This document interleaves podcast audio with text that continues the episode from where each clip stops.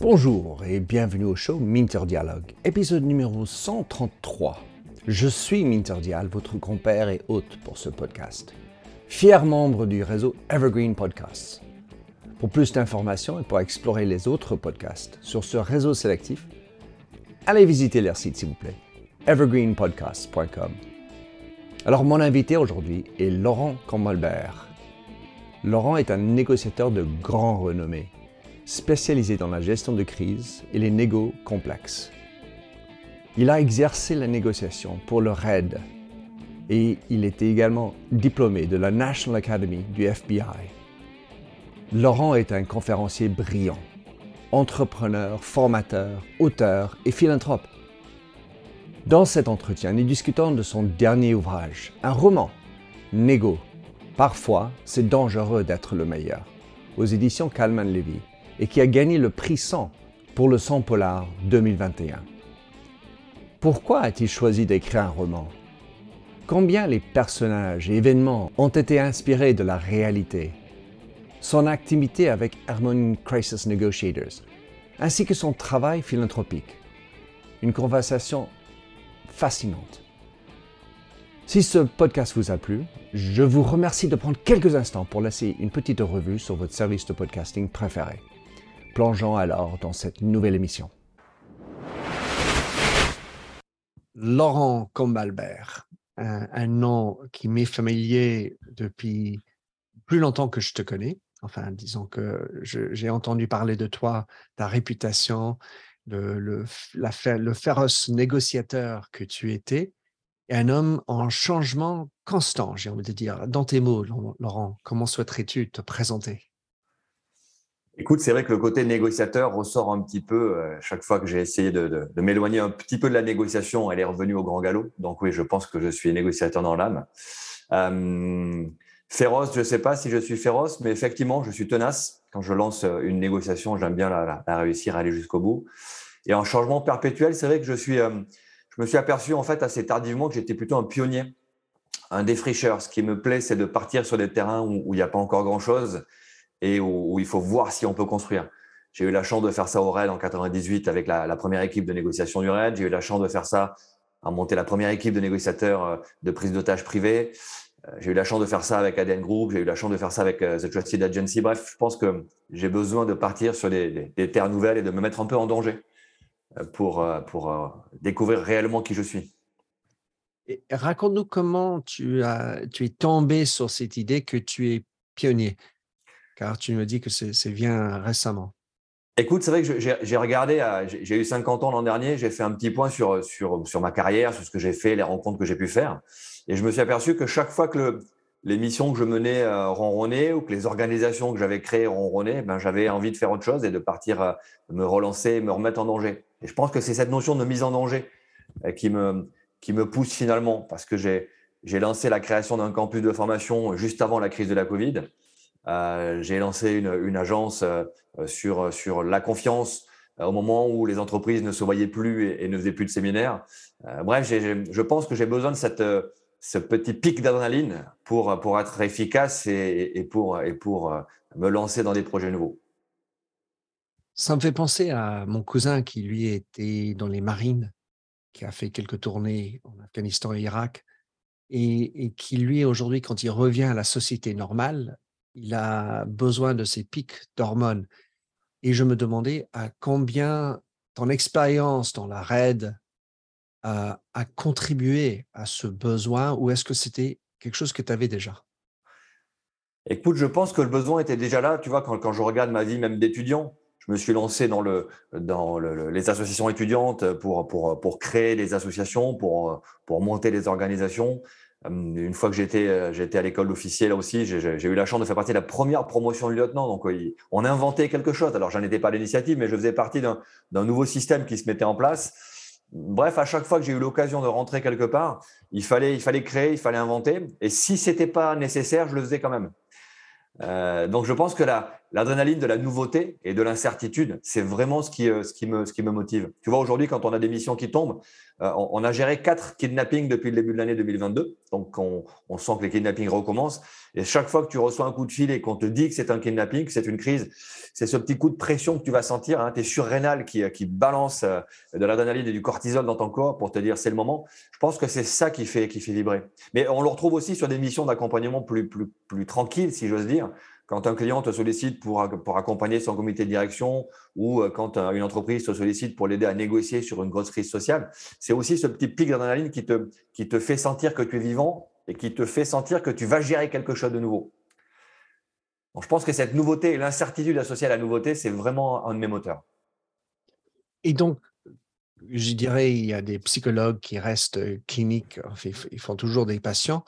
Toi, tu es négociateur, tu, tu formes sur la négociation, mais tu as toujours envie, besoin de garder ta main dans le vif?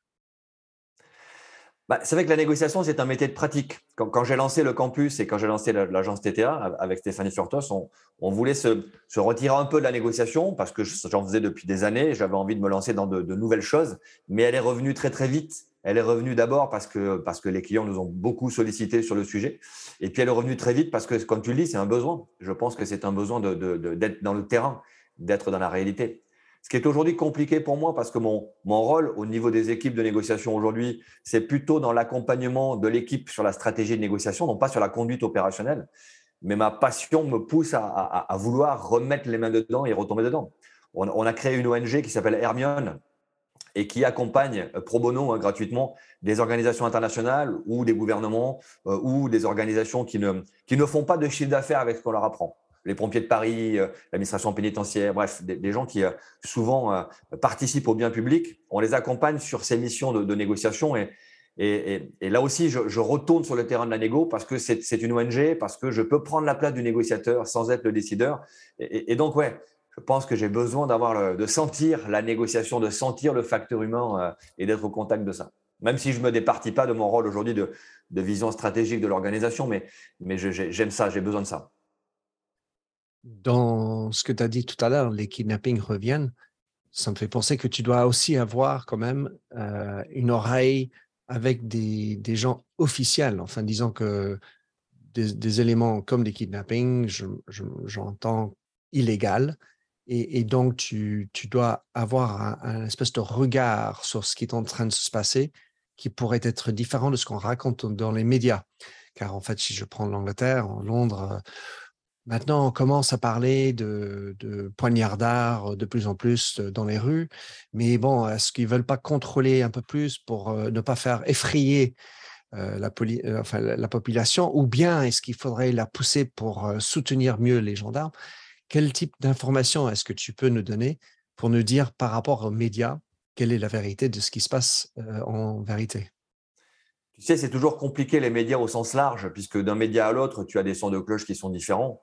Euh, il y a certainement des médias qui restent très objectifs et, qui assument la, mission d'informer, et puis des médias qui cherchent le sensationnel, le clic sur leur site internet et qui euh, vont aller euh, uniquement mettre en avant des, choses en leur donnant trop d'importance parce que ça amène des téléspectateurs ou en minimisant l'importance parce que ça pourrait faire peur. J'ai une vision du monde qui est assez complexe parce que je, pense qu'on est sur un monde qui se radicalise de plus en plus, qui se polarise de plus en plus. Je le vois sur les missions d'assistance qu'on est amené à mener.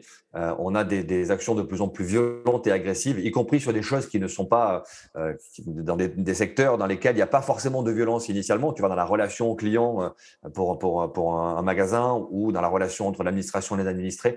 On, sent qu'il y a une vraie tension qui se met en place. Ça, c'est clair. Ça m'inquiète parce que c'est pas le monde que j'ai envie de laisser à mes enfants, mais en tout cas c'est comme ça et j'ai assez peu d'influence sur cette polarisation et cette radicalisation des, des, des, des attitudes. Après, d'un autre côté, je garde de l'espoir parce que justement, dans un monde comme celui-là, il faut, euh, il faut rester optimiste. Il faut rester optimiste pour pas être juste un spectateur de ce qui se passe. On a créé une association qui s'appelle Don de confiance, où on forme gratuitement les, les collégiens sur la confiance en soi, sur l'engagement, euh, sur la détermination. Euh, on a monté une, euh, une structure, donc je t'ai parlé de l'ONG Hermione, mais Hermione, c'est également Hermione Kids qui travaille au profit de ses collégiens sur la confiance et, l'engagement dans euh, le fait de changer le monde.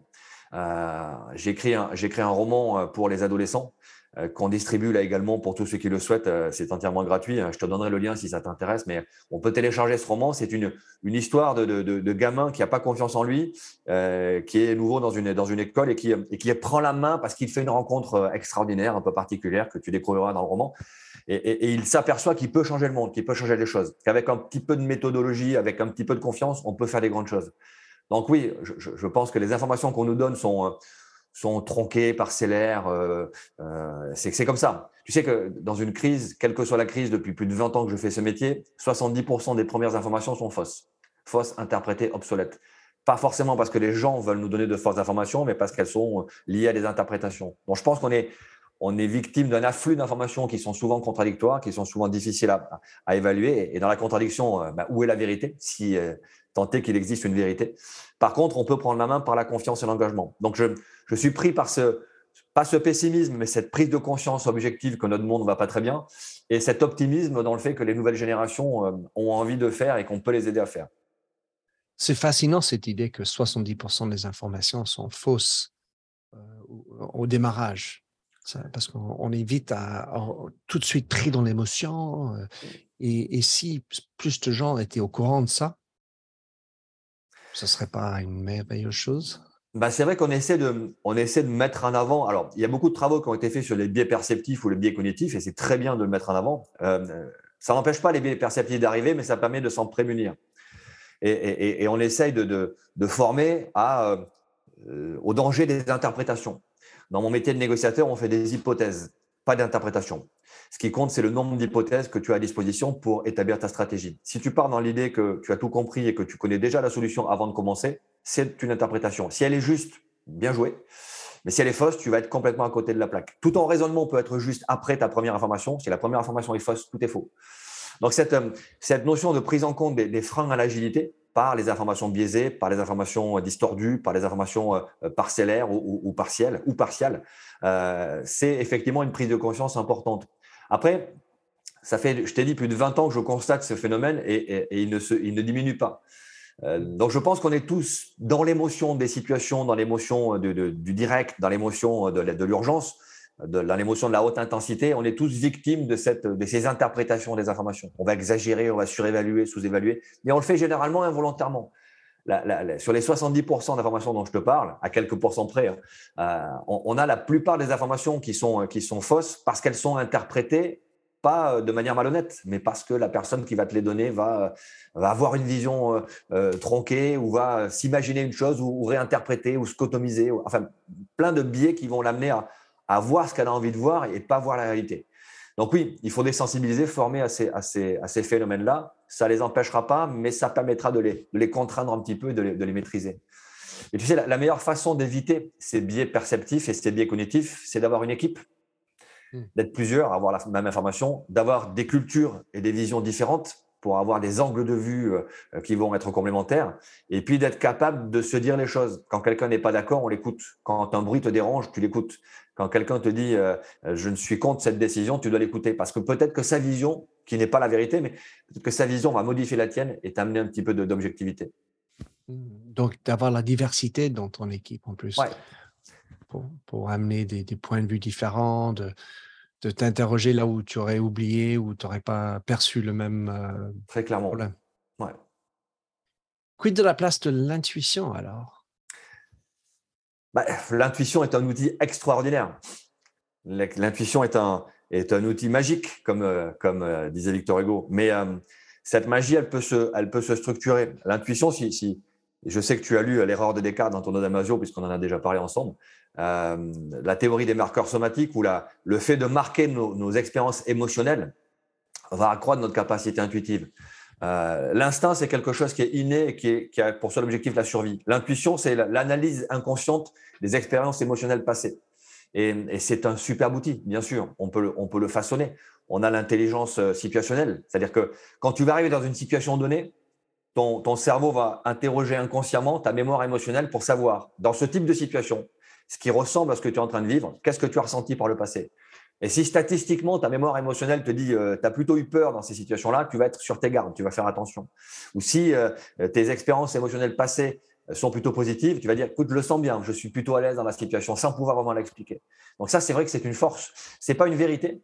L'intuition peut se tromper, effectivement, euh, mais c'est une tendance qu'elle va te donner. L'intuition relationnelle également. Quand tu vas rencontrer quelqu'un, tu vas faire la même, la même interrogation sur tes expériences émotionnelles liées à des rencontres de personnes qui ressemblent à celles que tu rencontres, qui ont le même ton de voix, qui ont la même physionomie. Et donc là aussi, tu vas avoir une tendance qui va se, qui va se dégager. Ça, ce sont deux intuitions qui sont très puissantes, la situation et, la relation. Et puis, je trouve qu'il y a une troisième intuition qui, elle, est plus, euh, plus prospective, une intuition qui va, qui va mélanger ces expériences émotionnelles, qui va plutôt aller chercher les expériences positives dans ton, dans, dans, ton vécu et qui va t'amener à avoir une idée, qui va t'amener à, à, projeter cette vision positive sur quelque chose de nouveau.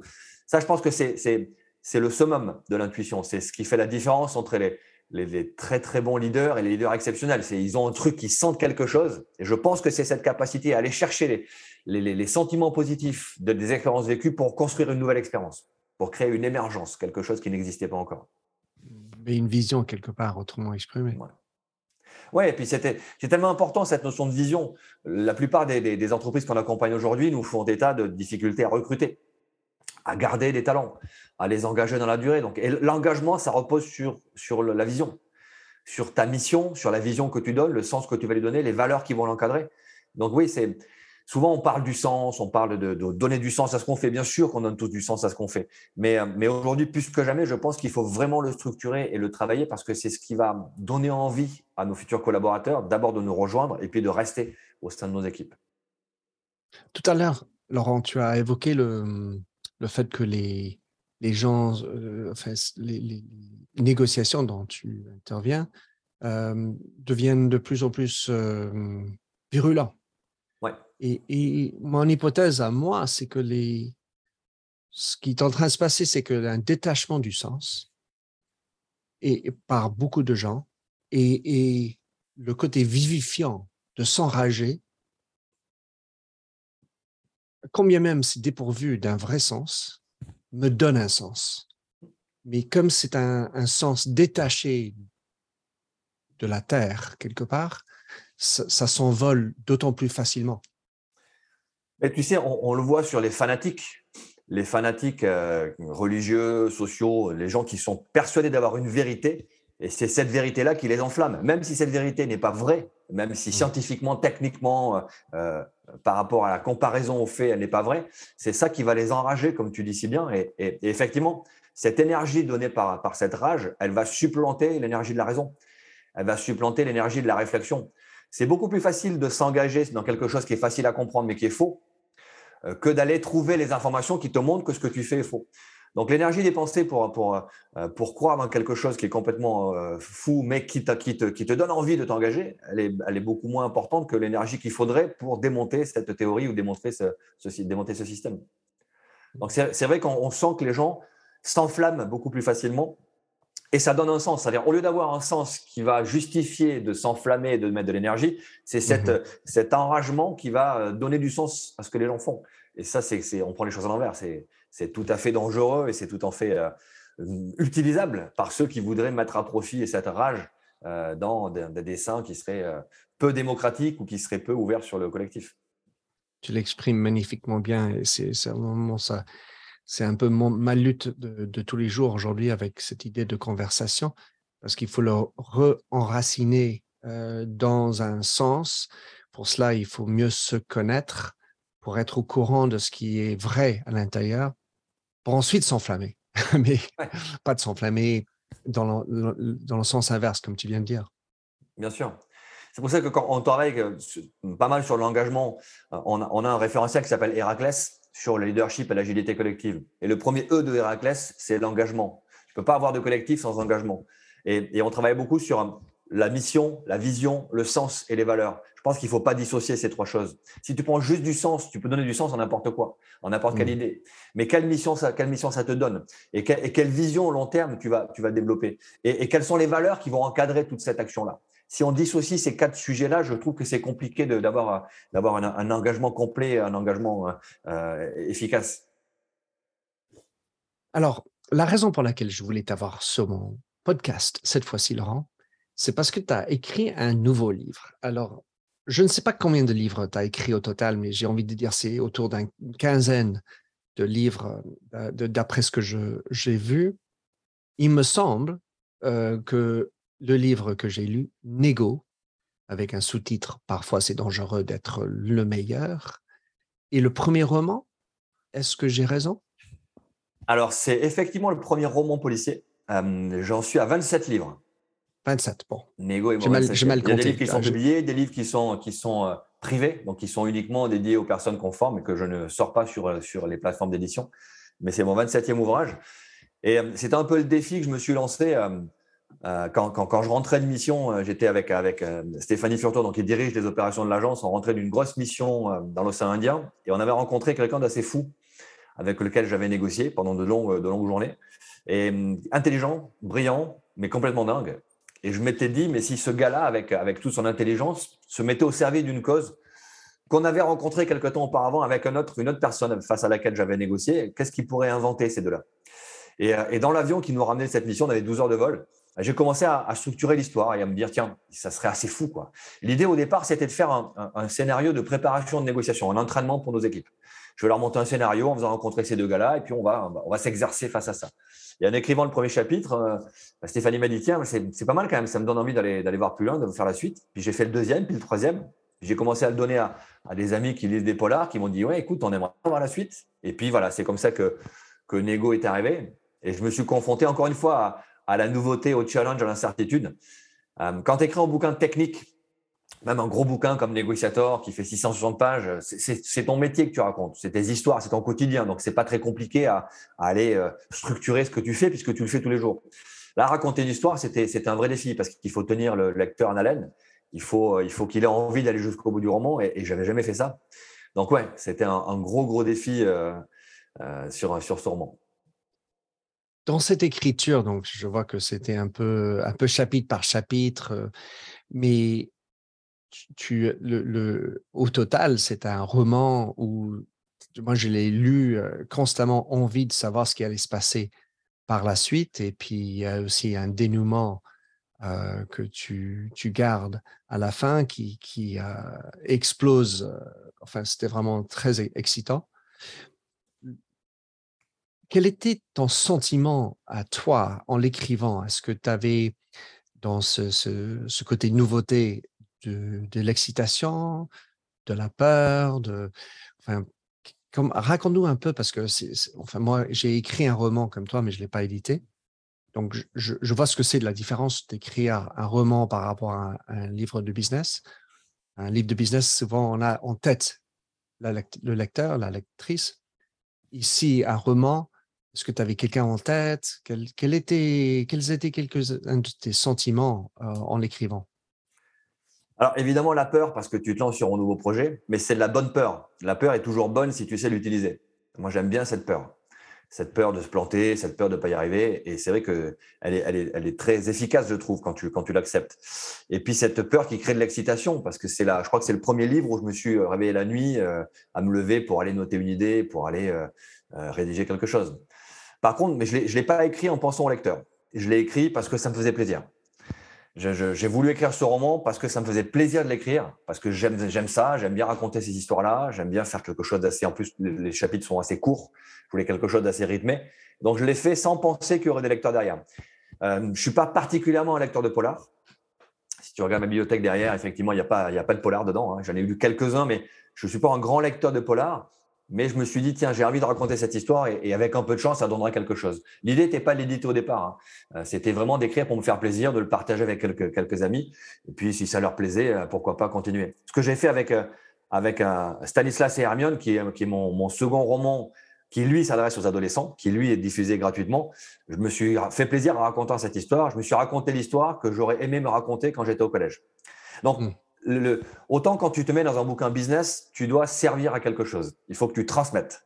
La clé, c'est inspirer et transmettre. Il faut que tu donnes des outils opérationnels que les gens vont pouvoir s'approprier, utiliser tout de suite. Et donc, tu es dans la tête du lecteur.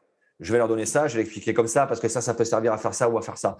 Dans le roman, j'ai pas du tout eu cette vision-là. Alors, c'est peut-être pas d'ailleurs la bonne vision pour être un grand auteur de romans policiers, mais je me suis dit, je me fais plaisir. J'écris comme ça vient, et si ça plaît, ben, tant mieux. Si ça plaît pas, c'est pas très grave. Je fais pas ça pour gagner de l'argent, euh, je fais pas ça pour, pour vendre des bouquins, je fais ça parce que ça me fait plaisir. Alors, euh, en l'occurrence, il se trouve que ça a plu puisque j'ai eu la chance d'être édité par, par Calmen Lévy-Noir, qui est une très belle maison d'édition de romans policiers. Euh, et on a eu le prix 100% Polar en 2021. Donc, c'est vrai que c'était une surprise. Ouais, c'était, mais c'était une surprise et surtout, c'est une, ça m'a donné envie de continuer à écrire avec toujours cette même peur et avec cette, cette idée d'écrire ce qui me fait plaisir. Pas d'écrire pour, pour attirer le lecteur ou pour dire venez voir l'histoire, elle va être encore plus intéressante. J'écris comme, comme j'ai envie de le faire. Je raconte une histoire qui pourrait être tout à fait plausible, qui n'existe pas, mais qui pourrait l'être. Et puis, je mets en forme des scénarios, euh, pas catastrophes, mais, euh, mais d'un monde qui évolue vite et qui évolue pas toujours dans le bon sens.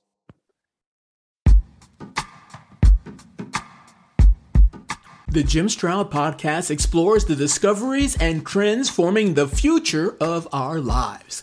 Brain to brain communication, robot bosses, microchip implants for workers, and artificial intelligence replacing human workers are all happening now.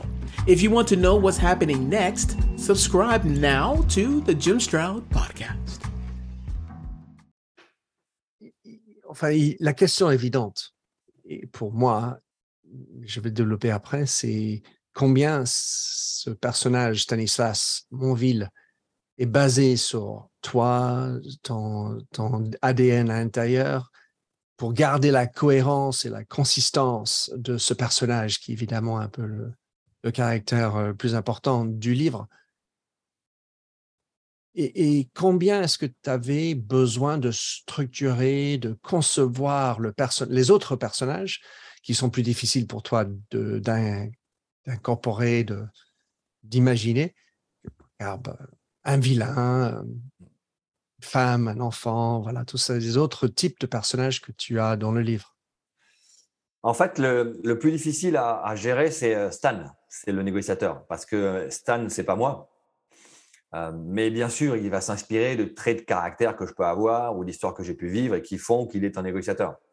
C'est un ancien négociateur euh, des forces spéciales qui a travaillé sur des négociations de police, de prise de tâches, de kidnapping, et puis qui ensuite est basculé dans le privé pour monter son équipe de négociateurs. Donc bien sûr qu'il y a des similitudes. Après, chacun cherche dans le roman ce qui est moi ou ce qui est Stan. Mais il y a effectivement des liens qui sont assez forts. Ce qui a été difficile, c'est de garder ce personnage à distance de moi, parce que ce n'est pas mon histoire, euh, mais avec cette crédibilité d'un négociateur qui fait des vraies missions. Euh, les autres personnages, eux, existent tous. Ils existent tous. Tous les personnages qui sont dans le roman, je les ai rencontrés. Alors, ils n'étaient pas forcément aussi méchants ou aussi gentils que ce qu'on a pu voir dans le roman, mais ils existent tous. Donc, leur tête, leur caractère, leur façon d'agir, je la connais. Donc, c'était pas très difficile en fait. Je racontais des, je les ai scénarisés, je les ai mis en, situation, mais tous ces personnages existent. Ça permettait plus facilement de, de dire des choses parce qu'en fait, quand tu, quand tu incarnes ces personnages, tu, tu, tu, tu entends leur voix tu, vois comment ils, agissent, un peu agités ou pas. Et, tous ces éléments-là dans ton imagination, quand tu le transmets, c'est plus facile à, faire et, vivre sur le, papier, car tu les connais. Bien sûr, quand tu les connais, tu les fais se rencontrer. Ce qui était intéressant dans la rencontre entre les, entre les deux euh, organisateurs de tout ce qui se passe dans ce roman, euh, c'est de se dire ces deux-là existent, s'ils se rencontraient, qu'est-ce qu'ils diraient? Donc c'est d'aller inventer leur rencontre fictive et de se dire qu'est-ce qu'ils pourraient inventer comme idée, quelle idée ils pourraient avoir? J'espère qu'ils se rencontreront jamais d'ailleurs parce que ça pourrait avoir des conséquences dramatiques, mais, euh, mais oui, bien sûr qu'on est, on, est dans cette, cette création romancée. C'est l'intérêt du roman policier, c'est que tu inventes. Dans les romans techniques que j'ai pu raconter, c'était des, vraies histoires que j'avais vécues. Donc certaines étaient modifiées parce que je voulais pas mettre en, difficulté sur l'entreprise, sur la personne. Et, puis tout était, était choisi parce qu'elles apportaient un enseignement technique. Là, c'est des histoires qui sont pour le plaisir. Donc tu peux, te, tu peux te lâcher et mettre des choses dedans que tu ne mettrais pas dans un bouquin technique. On, va revenir quand même sur des éléments sur lesquels j'avais l'impression que tu n'as pas lâché, mais juste euh, un, autre point qui était le choix des noms. Et je me demandais combien de plaisir tu avais et, quel type de secret tu as fait pour les motifs de certains noms que tu as choisis, parce que j'imagine qu'on on peut se lâcher sur les noms. Oui, alors les noms me viennent assez vite. C'est assez surprenant, mais quand je raconte l'histoire, je pense que là aussi, c'est ma, mémoire inconsciente qui me ramène à, des noms, qui mélange des noms de personnes que j'ai pu rencontrer. Mais les noms et les prénoms des personnages me viennent très, très vite. J'hésite pratiquement jamais. Quand je, fais rentrer un personnage dans un roman, euh, le nom arrive, assez naturellement et puis il est consistant sur tout le, reste du roman. Là, je suis en train de travailler sur l'écriture d'un second roman policier. Euh, et donc, c'est pareil, il y a des, personnages qui rentrent et, dont les noms viennent assez naturellement dans la discussion. Il n'y a pas de, pas de difficulté particulière. Donc, il n'y a, pas de, y a pas de vengeance. Tu vois, je parle, je vais mettre un, un, ancien pote euh, de la fac que j'aimais pas et que je vais mettre dans le personnage du, méchant euh, ou euh, un super ami que je vais placer dans le personnage du héros. Non, non. Les, les, les noms et les prénoms me viennent comme ça. Il n'y a pas de, de, réflexion particulière par rapport à ma, à ma propre existence. Maintenant, c'est sûr qu'inconsciemment, bah, ces noms-là ne sortent pas de nulle part ils viennent tellement vite en mémoire, ils viennent tellement vite en tête que je pense qu'ils viennent forcément d'expériences vécues. Et à 51 ans, je commence à avoir pas mal d'expériences et pas mal de gens que j'ai eu l'occasion de croiser dans mon métier pour avoir une banque de noms ou de mélange de patronymes euh, assez intéressant. Si ce n'est pas un scoop, n'y a-t-il pas des liens entre livre policier 1, Stan, Nego, Stan, et le deuxième, est-ce qu'il y a des liens ou c'est totalement une autre histoire avec d'autres personnages? C'est une histoire qui continue. Ah. C'est Stan qui continue avec une partie de son équipe, avec quelques missions qu'on lui confie et, qui va dérouler euh, sur, euh, sur quelques centaines de pages. Et quand tu l'as écrit, le premier, donc, est-ce que tu avais le moindre idée que tu allais écrire un deuxième C'était parce qu'on peut, on peut imaginer Star Wars quand ils l'ont fait. Est-ce qu'ils l'ont fait pour faire Star Wars 2 en sachant qu'il peut y avoir 7 euh, Souvent, j'imagine que non. Mais là, tu as juste écrit. Ensuite, tout d'un coup, tu t'es dit bon, ça m'a plu, je refais. Non, j'avais pas l'idée de faire une série. Après, je raconte l'histoire d'un négociateur qui, qui est avec son équipe et qui vit des situations de crise. C'est ce qu'on vit aujourd'hui euh, au sein de l'équipe, euh, l'équipe Hermione ou l'équipe TTA. C'est ce qu'on vit on reçoit des coups de fil, on a des missions, et puis ces missions, elles se transforment, elles évoluent. Donc, je n'avais pas l'idée d'écrire plusieurs romans, mais c'est vrai que le, personnage a vocation à, faire ce métier dans la durée. Ensuite, je suis en train de travailler sur un deuxième parce que je, voilà, je prends du plaisir à le faire et, j'arrive à, trouver du temps dans ma campagne pour, travailler là-dessus. Mais c'est pas pour ça que je vais l'éditer. Je suis même pas certain qu'il sera édité. Peut-être euh, l'éditeur a envie de le faire, mais euh, je suis même pas certain qu'à la fin on va dire oui, on l'édite, on le met en avant. je me fais plaisir à l'écrire. Euh, c'est ce qui compte le plus. Après, euh, effectivement, peut-être qu'on le mettra à disposition du public pour qu'il puisse euh, éventuellement prendre, plein du plaisir aussi à le, lire. Et, parce que j'ai écrit, moi, une biographie sur la famille, tu as cité que chaque personne dans ton livre existe par ailleurs. Tu as une femme, une fille dans le livre, je ne dévoile pas de secret. Dans le livre, je m'entends. Est-ce que c'était, quelle était l'histoire dans ta tête? Car si tu racontes ta femme, ta fille, euh, combien tu devais, avec ta vraie femme, Stéphanie, euh, dire des choses en disant ben, ça, ça vient de toi, ça, ça vient pas de toi Ou est-ce que ça, c'était totalement inintéressant pour vous? Non, là aussi le personnage est, inventé bien sûr, mais, euh, il, a, il a des traits de caractère que je peux retrouver, certains que je peux retrouver euh, chez, Stéphanie, certains autres non. Encore une fois, c'est d'une vraie fiction. Ces personnages n'existent pas. C'est comme la fille de Stan qui s'appelle Lara. Euh, on ressent pas forcément à, ma propre fille. Euh, Stan n'a qu'un enfant, moi j'en ai, quatre. Donc effectivement, le, c'est pas, une, une, biographie, mais il y a quand même des traits de caractère comme je te dis que je prends plaisir à écrire ce livre, je prends aussi plaisir à le donner à Stéphanie pour qu'elle le relise. Le plaisir, c'est de passer les chapitres et, de relire et de retravailler. Donc, si c'est moi qui l'écris, Stéphanie relit. Euh, parfois, me propose des réécritures de certaines phrases. Donc, oui, elle a vu ce personnage-là, le personnage d'Elia, et elle l'a aussi, euh, elle l'a aussi validé, entre guillemets, comme la femme de Stan. Oui, parce qu'il y, a des moments où on parle de l'amour, de pillow talk, comme on dit, je ne sais pas comment on dit ça en français, mais euh, sur l'oreiller, comment au lit, on, a des petits chuchotements. Je me, demandais combien c'était Laurent et Stéphanie en train de chuchoter au lit. Enfin, c'est juste moi parce que comme je te connais, j'ai pensé à ça. Ben, c'est vrai qu'il y a forcément, tu t'inspires de ton quotidien, de ta vie au quotidien, euh, quand tu es avec euh, une femme qui est, euh, qui est intelligente, qui est euh, proactive, qui est aussi, comme toi, pionnière, pionnière euh, forcément, ces, ces, relations entre Stan et Elia, elles, peuvent ressembler aux relations que je peux avoir avec, Stéphanie au quotidien. Mais ces personnages sont différents et c'est justement, on s'est amusé avec le fait qu'ils avaient des traits de caractère très différents de ce qu'on peut être au quotidien. Et, nous, on connaît ces différences. C'est ça qui est amusant. Oui, oui. Par exemple, monsieur, monsieur Stan, il, il, est un addict de café, pas, pas mal similaire à monsieur Laurent. Ah oui, alors il y a des sujets où effectivement, je me suis, euh, je me suis, je me serais pas vu parler d'un négociateur qui boit pas 20 cafés par jour parce que c'est mon cas. Euh, et, je sais que quand j'arrive sur une crise ou sur une négo, la première chose que je fais, c'est me servir un café. Voilà, c'est assez surprenant. J'ai découvert ça il y a très longtemps.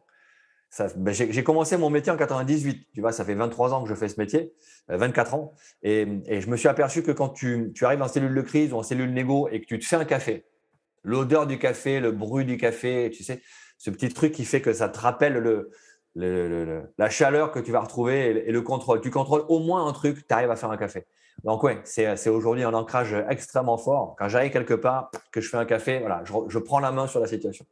Ma femme, elle adore l'odeur, mais pas le goût, ni le café. Ouais. Bah, l'odeur du café torréfié, c'est assez incroyable. Quand tu, as cet, ancrage euh, personnel, c'est assez fou. Alors, tout à l'heure, j'ai parlé, Laurent, de, de combien tu t'es lâché et pas.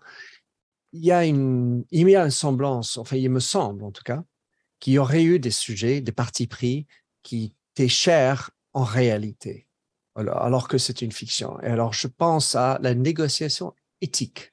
Je pense à la bonne conscience de choses qui m'ont sauté euh, à l'esprit dans, dans cela. Combien tu avais besoin aussi de faire passer des messages quand même, euh, cette transmission dont tu as parlé tout à l'heure, tout au, long du livre. Bah, c'est vrai que la négociation éthique, ça me tient à cœur parce que je trouve qu'on a, tendance à, dévoyer un peu l'image de la négociation sous, plusieurs, formes. La première forme, c'est ce que j'appelle le nego washing. On veut faire croire qu'on négocie alors qu'on négocie pas. Quand tu vois certaines négociations internationales, les premières négociations entre l'Ukraine et la Russie en plein combat et en plein, en plein bombardement. C'est pas de la négociation, bien évidemment. Euh, c'est du rapport de force et, chacun essaie de tordre le bras à l'autre.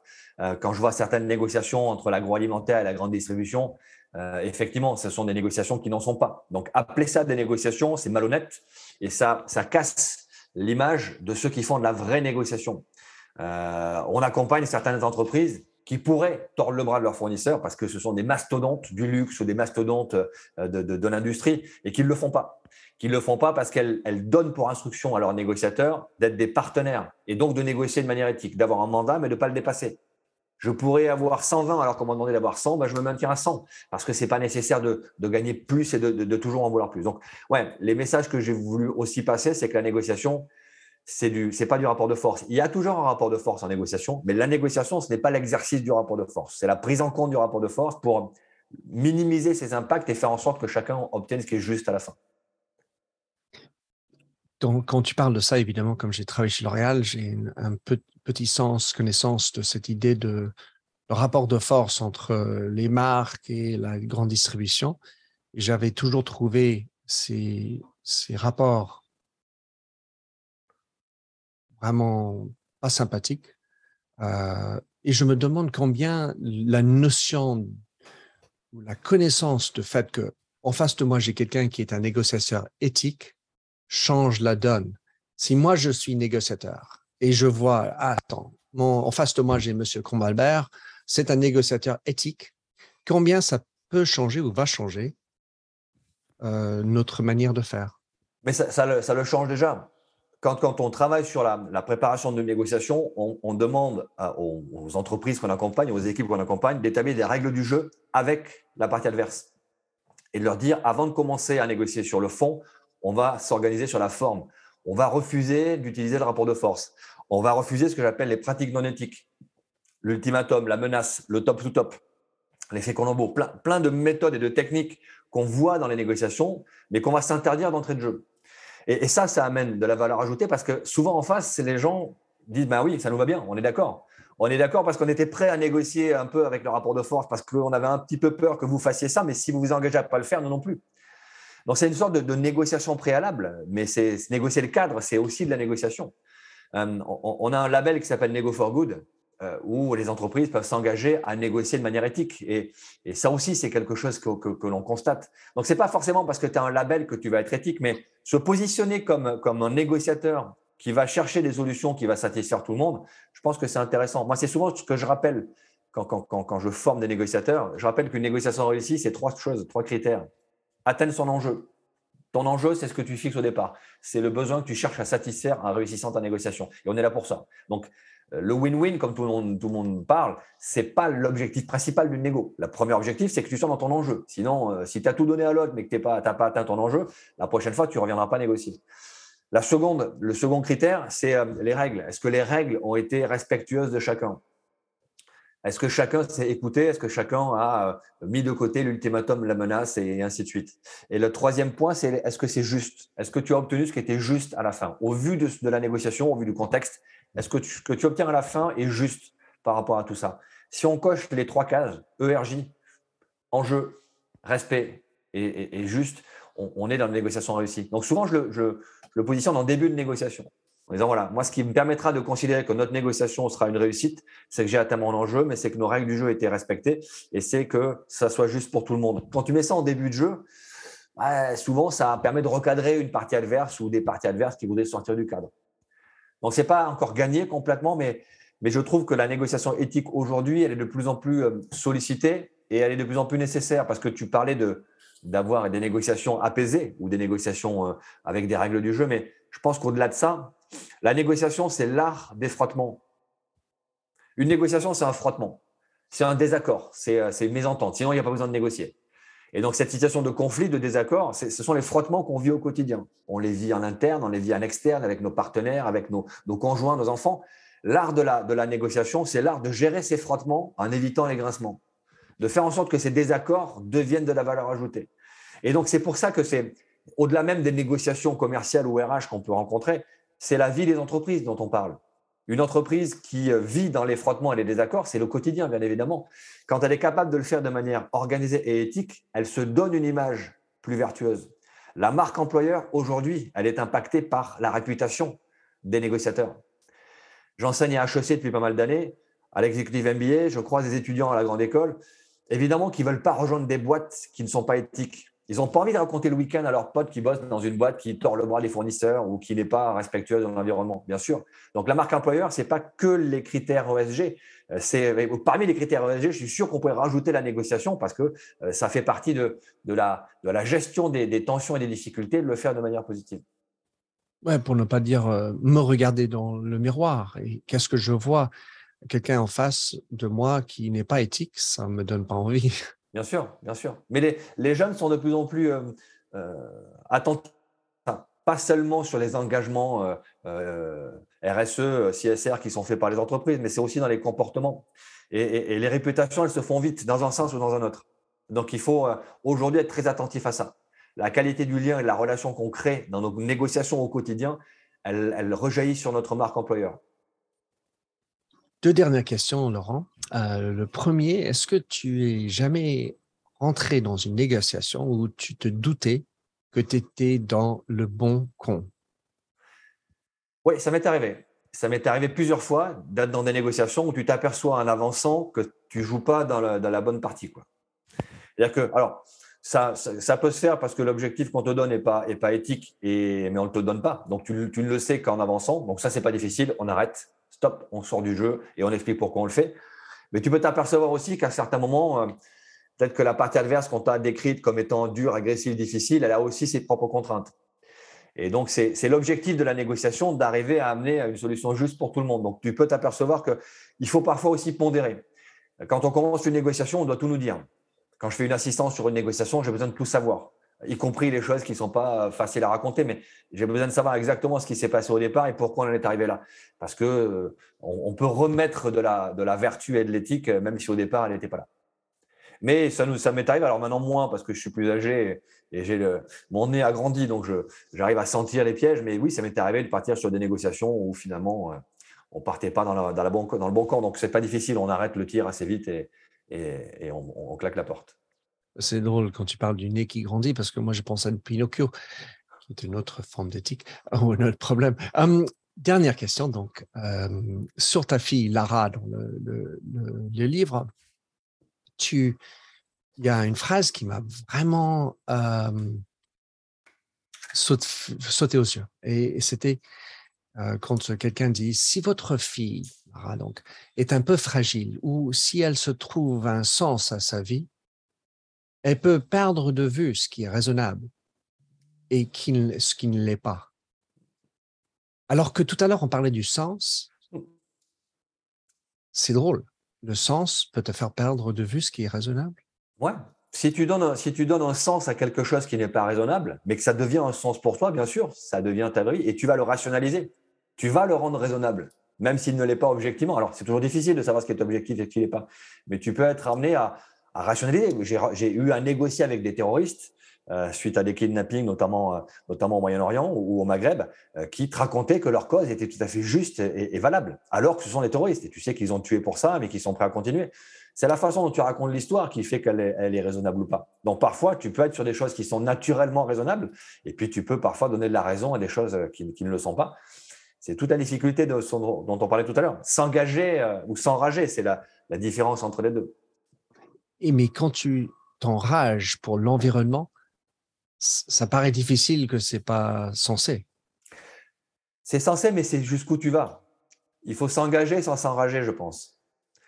Euh, moi, je suis très sensible à l'environnement. Comme tu le sais, on a, créé un campus euh, ici en Bourgogne qui est entièrement euh, éco-responsable. On, produit plus d'électricité que ce qu'on consomme. On, ne mange que ce qu'on produit à moins de 20 km. Alors, sauf le café, encore une fois, parce que pour l'instant, on n'a pas de café chez nous. Mais on essaie vraiment d'être très attentif à ça. On est très engagé, mais pas enragé je ne suis pas contre les gens qui ne roulent pas la voiture électrique ou les gens qui mangent beaucoup de viande. Je suis pas contre ça parce qu'on marchera, ça fonctionnera pas si on est contre eux. Il faut leur montrer que moi, je mange, de la viande, je mange beaucoup moins qu'avant, mais je continue à en manger. Je fais attention, mais, je je suis pas enragé contre, ceux qui ne font pas. Il faut les accompagner, il faut leur montrer qu'on ne peut pas faire autrement, mais on le fera pas par la force et on le fera pas en imposant. Euh, donc c'est vrai que cette, cette distinction que j'ai faite pour Lara, à un moment donné, euh, en plus, quand tu es jeune, quand tu n'as pas forcément construit complètement ta personnalité, tu peux euh, te lancer dans quelque chose qui a l'air d'être complètement extraordinaire et révolutionnaire et qui n'est pas forcément à la fin complètement vertueux. Ça me paraît des très beaux mots pour terminer notre euh, petite conversation, Laurent. Des, mots justes euh, pour tout le monde, dans, quel que soit son métier, quel que soit son, sa passion son engagement. Laurent, pour, euh, pour les écouteurs qui voudraient te contacter, lire euh, tes livres, euh, est-ce que tu as des, sites que tu voudrais les, guider? Évidemment, je, je vais mettre le lien vers le, le livre, le roman pour les gamins dont tu as parlé au début.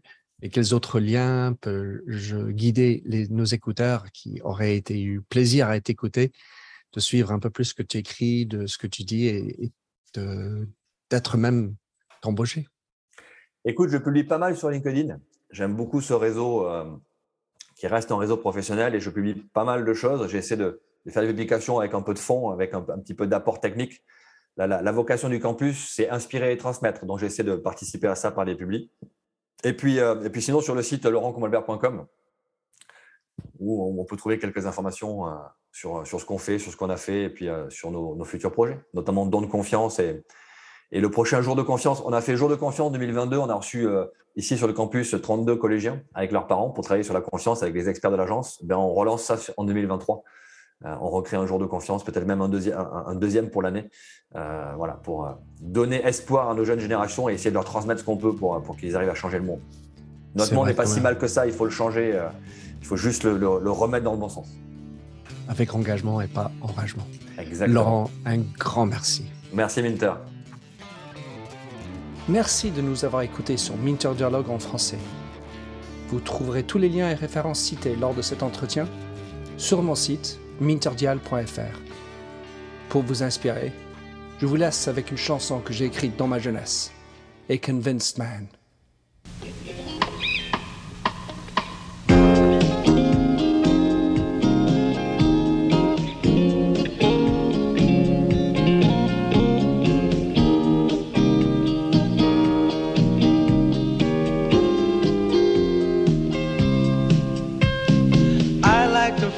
a stranger tucked around me, precipitating the danger to feel free. Trust is a reason, still I won't tell the lie. I sit here passively, hope for your respect, anticipating the thrill of your intellect. Maybe I tell myself there's no use in me lying. I'm a convinced man building an urge. I'm a convinced man to live and die submerged. A convinced man in the arms of a woman. I'm a convinced man, challenge my fate. I'm a convinced man, competition's innate. A convinced of a woman. Despise revenges and struggle with deceit. Live for the challenge so life's not incomplete. What's wrong with challenge? I know soon we all die. I like the feel of a stranger tucked around me, precipitating the danger free. Trust in my reason and let me show you why. I'm a convinced man practicing my lines. I'm a convinced man hearing these confines. A convinced man in the arms of a woman. I'm a convinced man, admit to the test. I'm a convinced man. I'm ready for an arrest. I'm a convinced man in the arms of a woman.